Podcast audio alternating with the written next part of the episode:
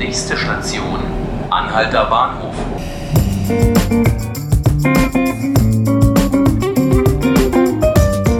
Hallo, herzlich willkommen zu 5 Minuten Berlin, dem Tagesspiegel-Podcast. Mein Name ist Laura Hofmann und bei mir im Studio stehen heute Johannes Bockenheimer und Jan Wendt. Hallo Laura. Hi.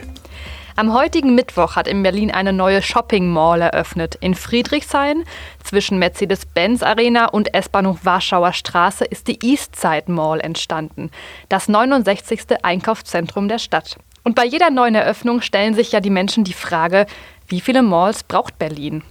Johannes, wie würde denn die Berliner Wirtschaft diese Frage beantworten? Hm, ja, gute Frage, längere Antwort. Ich hatte am Montag mit dem Chef des Einzelhandelsverbandes hier in der Stadt gesprochen.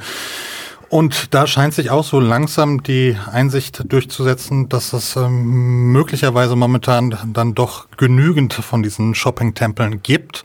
Er sprach davon, dass in den kommenden Jahren sich die Zahl der Shopping-Center wohl so bei 65 einpendeln wird. Das okay, das wären also vier weniger als aktuell. Exakt. Mhm. Ähm, das ist äh, die, die eine Sache. Also es wird wahrscheinlich zu einer Konsolidierung auf dem Markt kommen.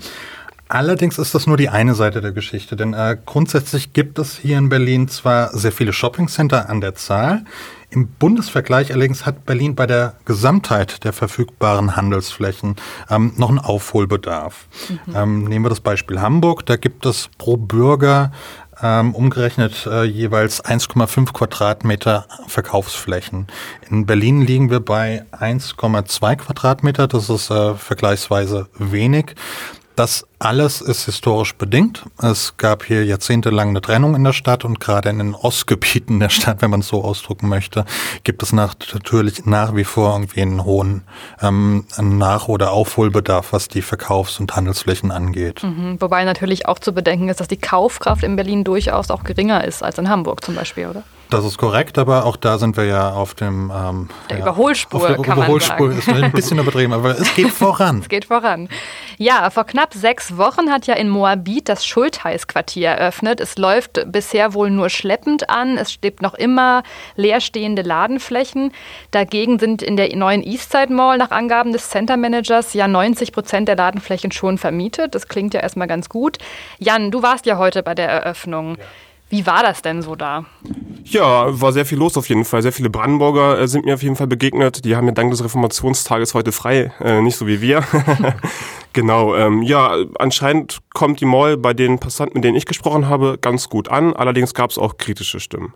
Ja, und was haben die dann so bemängelt? Ähm, naja, ein paar haben gesagt, brauchen wir diese Malls hier wirklich noch? Könnte man nicht den Platz irgendwie für sozialen Wohnungsbau oder sonstiges eben nutzen? Na gut, das ist natürlich Thema. Dauerbrenner-Thema in Berlin genau, bei der aktuell, ja. beim aktuellen angespannten Wohnungsmarkt. Ja.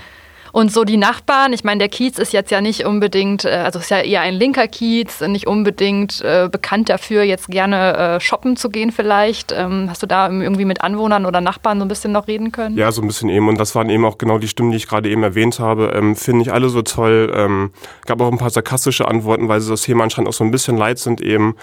Und ja, übliche Dauerbrenner eben. Ja, okay, alles klar. Johannes, du hast ja auch in einem Text auf unserer Berliner Wirtschaftsseite geschrieben, dass die Eastside Mall schon auch eher noch konventionell wirke, so vom, von ihrem Auftreten, vom Aussehen.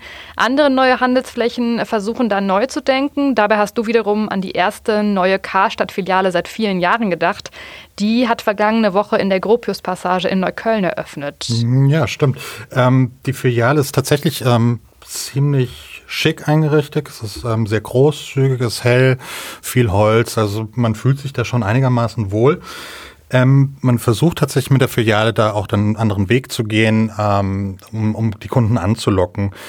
Ähm, man versucht gleichzeitig aber auch an dem Handelskonzept ein bisschen ähm, zu variieren, sprich man holt sich da mehr externe Anbieter, mehr externe ähm, Dienstleister mit rein ins Boot und versucht so ein bisschen dann die, die, das Kaufhaus zum Marktplatz umzubauen. Andererseits gibt es dann Versuche, dass man mit technischem Schnickschnack beispielsweise Kunden können direkt an so mobilen Bezahlstationen ähm, bei den Mitarbeitern ihre, ihre Waren bezahlen müssen, also nicht mehr in der Kasse anstehen.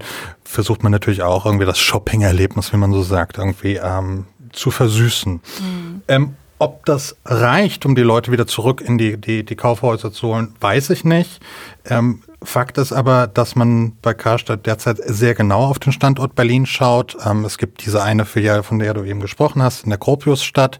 Ähm, ähm, und darüber hinaus wird auch geplant, noch eine weitere Filiale in Tegel zu eröffnen. Mhm. Man registriert das im Konzern sehr genau. Konzernchef Stefan Vandal ähm, hofft natürlich und bangt vor allem, dass ähm, der Turnaround, wie es heißt, ähm, irgendwann gelingt. Und dazu gehören sicherlich dann auch solche neuen Konzepte, neuen Verkaufs Verkaufskonzept. Okay, vielen Dank Johannes, vielen Dank Jan und danke Ihnen fürs Zuhören. Alle Podcast-Folgen finden Sie wie immer auf tagesspiegel.de slash podcast oder bei Spotify und iTunes. Und wenn Sie Anregungen, Kritik oder auch Lob loswerden möchten, dann schreiben Sie uns doch eine E-Mail an podcast.tagesspiegel.de. Bis bald.